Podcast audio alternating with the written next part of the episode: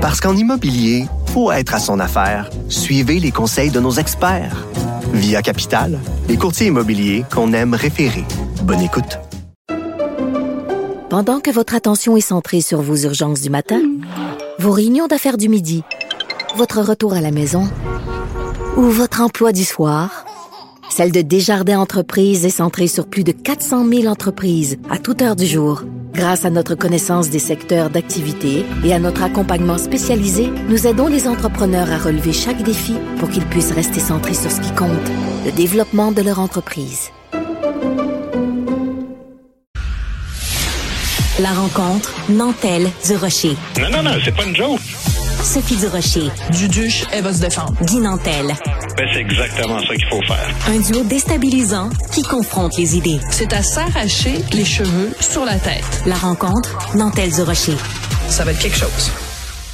Alors, euh, ben, c'est un, un, texte qui fait énormément réagir. Il y a au Québec une vingtaine d'hôtels, de sites d'émergement temporaire au Grand Montréal qui logent et nourrissent présentement plus de attends, tenez-vous bien. J'espère que vous êtes bien assis là, bien assis là, solidement accrochés. 3600 demandeurs d'asile, séjour moyen trois mois dans les hôtels et c'est toutes nous autres qui payons pour ça. Guinantel, je te sens scandalisé. Ben écoute, plus de 3600 personnes qui sont logées à l'hôtel à nos frais. Euh, comme tu disais, c'est 10% des 20 000 chambres de Montréal. Mais ben oui, il y en a 2 000 qui sont consacrées à ça présentement. Loger, nourrir euh, 3600 personnes à l'hôtel, ben calcul vite fait, euh, c'est quand même des centaines de millions de dollars après une couple de mois parce qu'évidemment, ben, ils sont remplacés euh, les uns les autres, puis il y en a toujours ben qui occupent ces places-là, puis il y en a toujours de plus en plus. Sauf qu'au Québec, on a aussi 5000 sans-abri qui ont justement besoin de ça, des lits puis de la nourriture depuis des années. Puis la situation, elle aussi, elle empire cette situation-là. Puis pas juste les sans-abri. Excuse-moi, j'interviens deux secondes. Pas juste les sans-abri. Euh, il y a une crise du logement en ce moment. Des gens qui arrivent pas à se trouver, à, à, ou, ou, alors qui se trouvent des logements à des prix complètement débiles et sont obligés d'utiliser 60, 70, 80 de leurs revenus disponibles pour se loger. Euh, ces gens-là doivent être extrêmement choqué en lisant le journal ces jours-ci. choqué, mais, mais comme je te dis, là, il y a vraiment des gens qui meurent littéralement de, de faim puis de froid. Des fois, là, ça arrive, là, je veux dire, on, on est rendu là, tu sais, là, tu travailles là, là, ben radio, c'est en face des Gamelin, on le voit tous les jours, mais je me dis en vertu de quoi on se permet de laisser ces gens-là à eux-mêmes en leur disant arrangez-vous avec votre misère, faut qu'on s'occupe de la misère des autres pays. Tu sais, je dis, dans, dans l'article, il y en a un, il dit je suis traité comme un roi. Ben moi, je, je mieux pour toi. Oui, ça m'a, ça m'a. Je veux dire, lui quand il sort dehors puis de son hôtel puis qu'il voit sans-abri partout, il doit quand même se poser des questions sur le sens des priorités des Québécois. Le pire dans l'article, c'est qu'il y en a quand même qui, qui se trouvent à se plaindre. Là. Ah, moi, je me sens comme prisonnier, on est isolé de tout.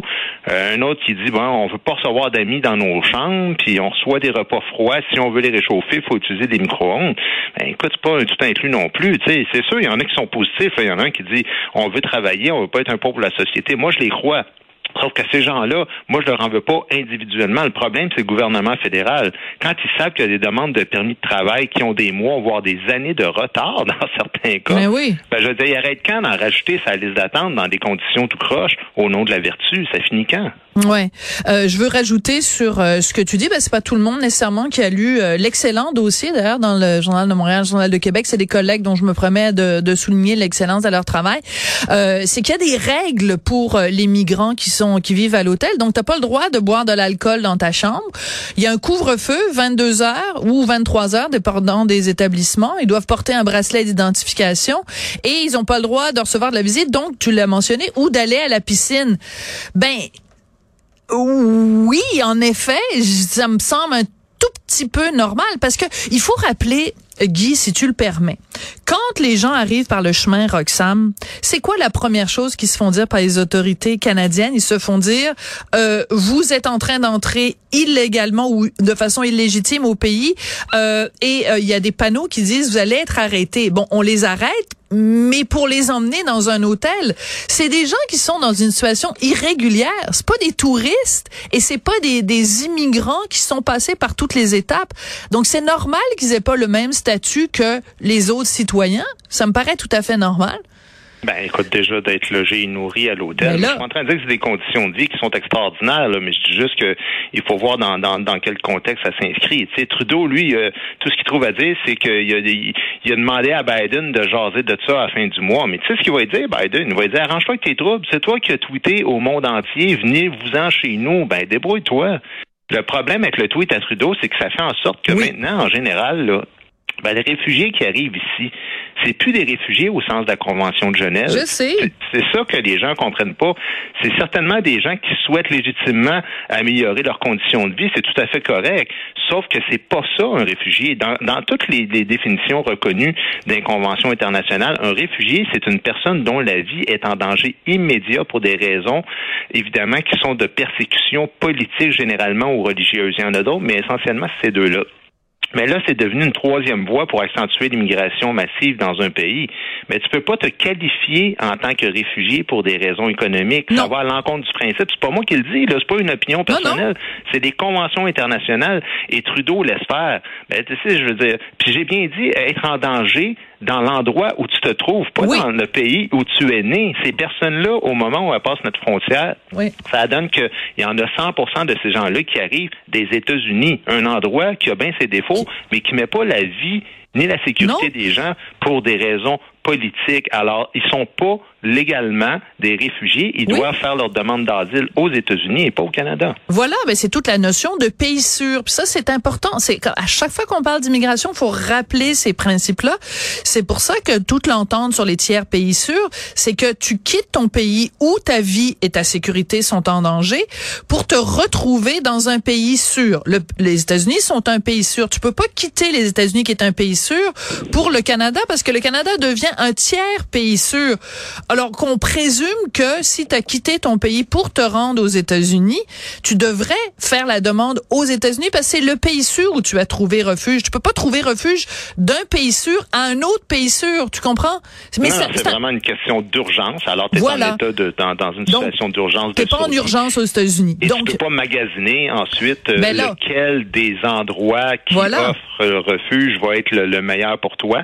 Ça fait partie de ce qu'on appelle le deal international depuis 1951 Ben oui. au lendemain de la deuxième guerre. Euh, alors si les gens sont pas capables de comprendre ça, euh, ben là ensuite ça devient de la vertu puis de l'é- de l'étalage de, de bons sentiments. Mais sauf que c'est pas ça la notion de réfugié. Puis là ça fait des années, moi j'entends les réfugiés c'est un enrichissement pour la société. Mais là l'enrichissement, ben on le voit, il nous coûte des centaines de millions de dollars. Puis pour le reste, l'enrichissement, bon, on sait ce que c'est, c'est essentiellement pour le patronat puis les multinationales qui, qui se remplissent le- leur banque de ressources ouais. humaines qui veulent exploiter. Mais euh, on s'entend pour dire que oui, jusqu'à un certain point, ça peut être bon pour une société, mais pas si t'en rentres comme ça à coup de dizaines et de dizaines de milliers euh, par année sans même qu'il y ait de contrôle, qui se rajoutent à ceux qui entrent par les postes normaux, soit dit en passant. Oui, là, oui. parce qu'il y en a aussi souvent- qui arrivent. mais qui prennent leur place aussi, qui aussi prennent leur place d'une certaine façon. Euh, je viens de dire cheap labor et je m'en excuse parce que maintenant que j'ai vu la, faute, la publicité euh, du gouvernement du Québec pour le faucon pèlerin, je fais mea culpa, j'aurais dû dire la main d'œuvre à bon marché. Alors tu vois, ça c'est utile cette publicité-là, ça nous fait prendre conscience de nos anglicismes. Euh, il y a euh, quelque chose que je, euh, je veux absolument discuter avec toi, puis je sais pas si c'est dans ton ton plan ou pas, c'est euh, la récupération politique. C'est-à-dire que quand, par exemple, Jean-François Lisée a fait sa fameuse déclaration euh, où il a dit, ben là, il faudrait qu'on prenne euh, euh, une portion assez importante des réfugiés de Roxham et qu'on les envoie dans d'autres provinces, dans des autobus. Euh, ben évidemment, t'as Québec solidaire qui était grimpé au plafond, disait c'est épouvantable, c'était cœurant, puis c'est c'est c'est c'est épouvantable de dire des choses comme ça. Mais est-ce que ces mêmes personnes-là, après avoir pris connaissance du reportage, Journal de Montréal, Journal de Québec, vont continuer à, à grimper au rideau, ou plutôt ils vont se rendre compte que la capacité de payer du Québec est limitée et qu'il serait bien que ces hôtels qui accueillent des migrants, ben qu'il y en ait aussi à Calgary, à Edmonton, qu'il y en ait à Vancouver, qu'il y en ait à Flin Flon au Manitoba, qu'il y en ait euh, dans les provinces maritimes, que le, fardeau euh, fiscal, que le fardeau financier soit pas uniquement sur les épaules du Québec. Ben, c'est un, c'est un aspect très intéressant parce que c'est là qu'on réalise que, tu sais, quand je dis qu'il y a de l'étalage de vertu, c'est que il y a beaucoup de gens qui se fichent carrément de ce qui est dit. Ce qui les intéresse, c'est qui est-ce qui le dit. Parce que moi, ça fait des années que j'explique cette situation-là à des gens, et puis je me fais insulter par ces gens-là qui connaissent strictement rien aux différents processus d'immigration, mm. mais qui veulent juste montrer qu'ils sont des bonnes personnes. Évidemment, le ton a changé, là, parce que là, le fédéral, il en envoie dans les autres provinces. Le ton a aussi changé depuis que les organismes d'aide au Québec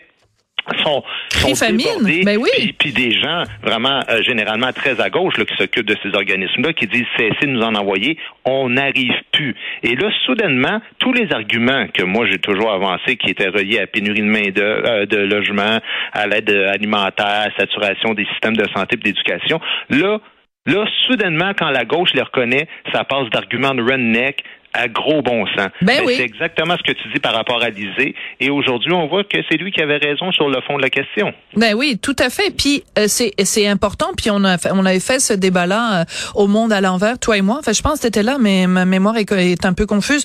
Mais euh, c'est qu'on peut très bien considérer qu'il faut fermer le, le chemin Roxham ou en tout cas arrêter de mettre des millions et des millions de dollars dans le chemin Roxham et être en faveur de l'immigration. C'est-à-dire qu'on peut considérer que l'immigration, c'est en effet une, un enrichissement pour la société, mais que l'immigration illégitime ou que l'immigration irrégulière et que l'immigration démesurée et que l'immigration de masse, c'est pas du tout la même chose. Donc, on peut euh, critiquer le chemin Roxham, critiquer ces milliers de dollars-là qui sont dépensés dans des hôtels sans pour être euh, sans pour autant être un vilain xénophobe. Je pense que c'est ben, important d'être mentionné. C'est une question de méthode, Sophie. Moi, je pense que tout le monde est pour la vertu, en tout cas de manière générale dans notre société. Moi, je fais souvent l'analogie avec les sans-abri, justement. Aider les gens dans le misère, je veux bien, mais c'est pas une raison pour le faire n'importe comment. Voilà. C'est ça que je dis. D'accord. En prendre moins, mais en prendre soin, comme a déjà dit un certain ministre, premier ministre québécois. Merci beaucoup, Guy Nantel. Bye, à demain.